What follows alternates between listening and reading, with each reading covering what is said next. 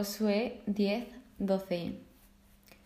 Continúan con la conquista de la tierra prometida y en el primer capítulo de hoy, el capítulo 10, habla sobre la coalición de cinco reyes del sur contra Gabaón, que si bien recordamos, Gabaón era la ciudad que había hecho un pacto con los israelitas.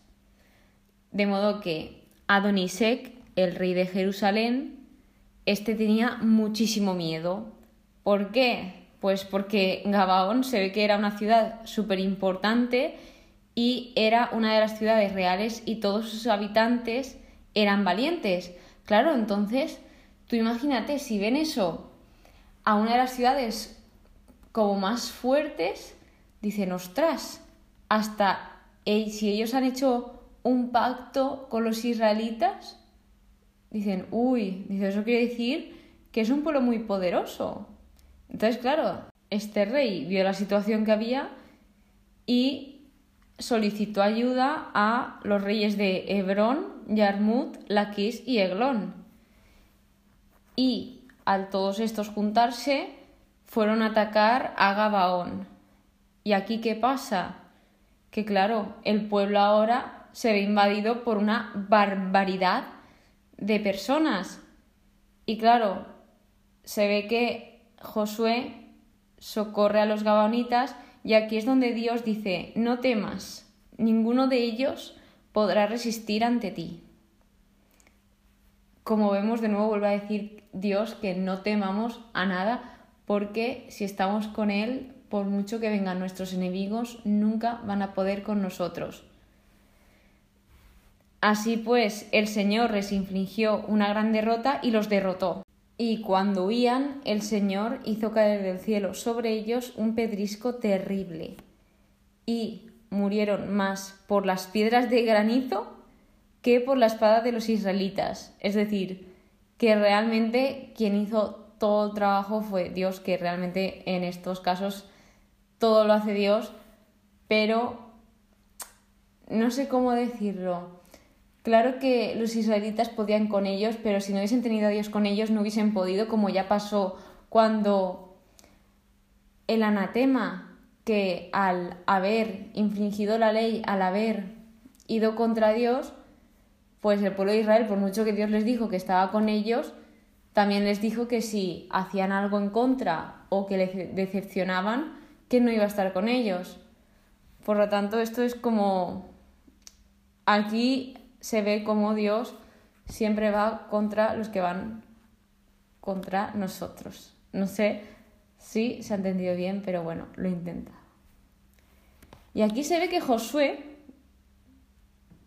lanzó como unas órdenes, por así decirlo, y dice así, el sol se detuvo y la luna se paró, hasta que el pueblo se vengó de sus enemigos.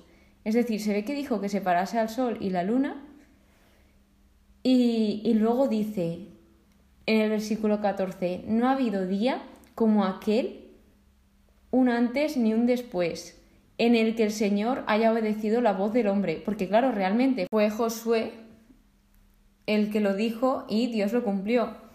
¿Y qué es aquello de aquí? Que Dios está en control, hace lo imposible por su pueblo y cumple su palabra. Y aquí, claro, eh, me ha notado, Dios obedece a Josué. Los cinco reyes en la cueva de Maqueda. Vale, ¿qué pasó con estos reyes? Cuando vieron que estaban derrotando a todos sus habitantes, se dieron a la fuga y se escondieron. Y aquí se ve, yo resalté algo que dice Josué, si no me equivoco, y dice, vosotros no os paréis. Todo el pueblo volvió sano y salvo junto a Josué, es decir, no hubo ni una sola muerte de los israelitas. Ya podían ser los demás más fuertes, más altos, con más habilidades, que aún así no hubo ni una sola muerte. Es que el pueblo volvió sano y salvo junto a Josué. De verdad, es que me parece una locura el cómo Dios nos protege tanto y cómo lucha por nosotros. Es que es alucinante. Y aquí, en esta parte, es cuando cogen a los reyes, y esta parte es un poco dura, porque se les dice que pongan sus pies, el pueblo israelita, sobre el cuello de los reyes. Y luego dicen, no temáis ni os acobardéis, sed fuertes y decididos, porque así tratará el Señor a todos vuestros enemigos contra los que tenéis que combatir. Y yo, wow. Es decir, esto es una locura, de verdad. Sí que es verdad que cuando leí esto me pareció un poco fuerte, pero claro, luego vieron el por qué eh, lo mostraron así para que el pueblo entendiese el cómo Dios peleaba. Y yo creo que ni aun así se demostraba todo lo que Dios peleó. Bueno, ahora vienen la conquista de las ciudades del sur, que aquí yo me he ido apuntando ciudad por ciudad. Primero conquistaron Maqueda, luego Libna, Laquis al segundo día. Esta les costó un poco más. Y se ve que, bueno, que una ciudad salió a proteger, que se llama Gezer, pero nada, no triunfó, obviamente, porque Dios iba con los israelitas. Luego la ciudad de Eglón, luego Hebrón y Debir. Mucha gente diréis, bien, realmente a mí la geografía de la Biblia mm, es una locura, ya veréis en los siguientes episodios que hay capítulos enteros y yo, madre mía, conforme lo iba leyendo, no me ubicaba. Continuando, dice así. Josué se apoderó de todo en una sola expedición porque el Señor combatía por Israel. En todo momento vemos cómo Dios pelea por nosotros y sigue y sigue. Y es que yo alucino, lo he dicho ya mil veces en el episodio y más que lo diré, es que es increíble todo lo que hace Dios por nosotros. Continuando con el capítulo 11, aquí habla de la conquista de Palestina septentrional.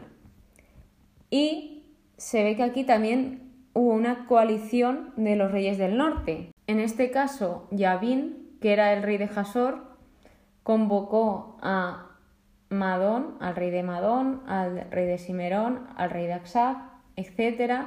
Y todos estos, aquí dice algo que me impresionó, que es, salieron con todos sus ejércitos, una multitud innumerable como la arena del mar, caballos y carros es que yo, mientras leo la Biblia, también intento ponerme en situación e imaginarme ese momento. Y mm, a saber toda la gente que hubo, porque como la arena del mar, tendría que ser millones y millones de personas, o algo así imagino yo. Luego habla de la victoria en las aguas de Merón. De nuevo Dios les dice, no los temas. Josué aquí les ataca por sorpresa y el Señor los derrota. Como siempre vuelve a pasar lo mismo. Y aquí se ve también la obediencia de Josué, que Dios, perdón, que Josué siempre obedece a Dios y que por ello siempre saben las cosas bien. Conquista de Jasor y otras ciudades del norte. Jasor es que era la capital de todos estos reinos.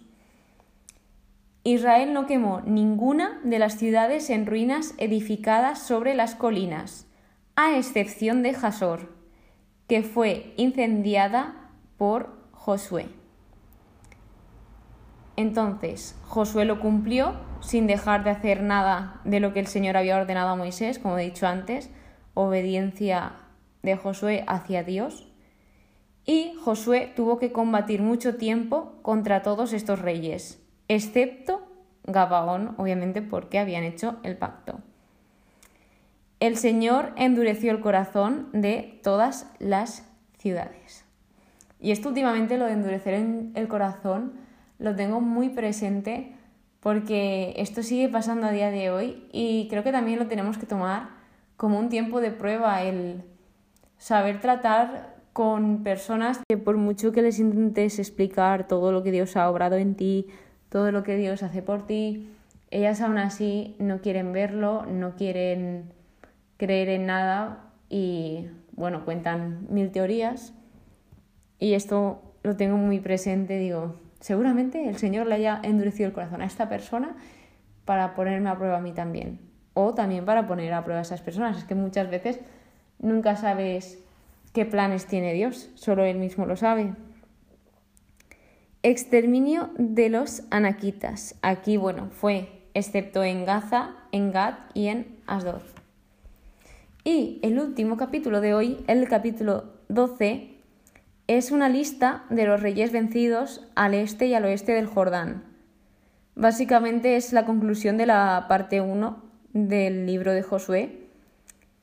Y aquí relata los reyes vencidos por Moisés en la Transjordania, que eran Sijón y Og, y estas les pertenecían a los rubenitas, gaditas y a la media tribu de Manasés. Y los reyes vencidos por Josué en la Cisjordania en total fueron 31 reyes. Realmente esta lista me ayudó bastante a situarme un poco de Moisés hizo esto, venció a estos reyes y Josué venció a estos. Como que más visual. Y nada, comentaros eso.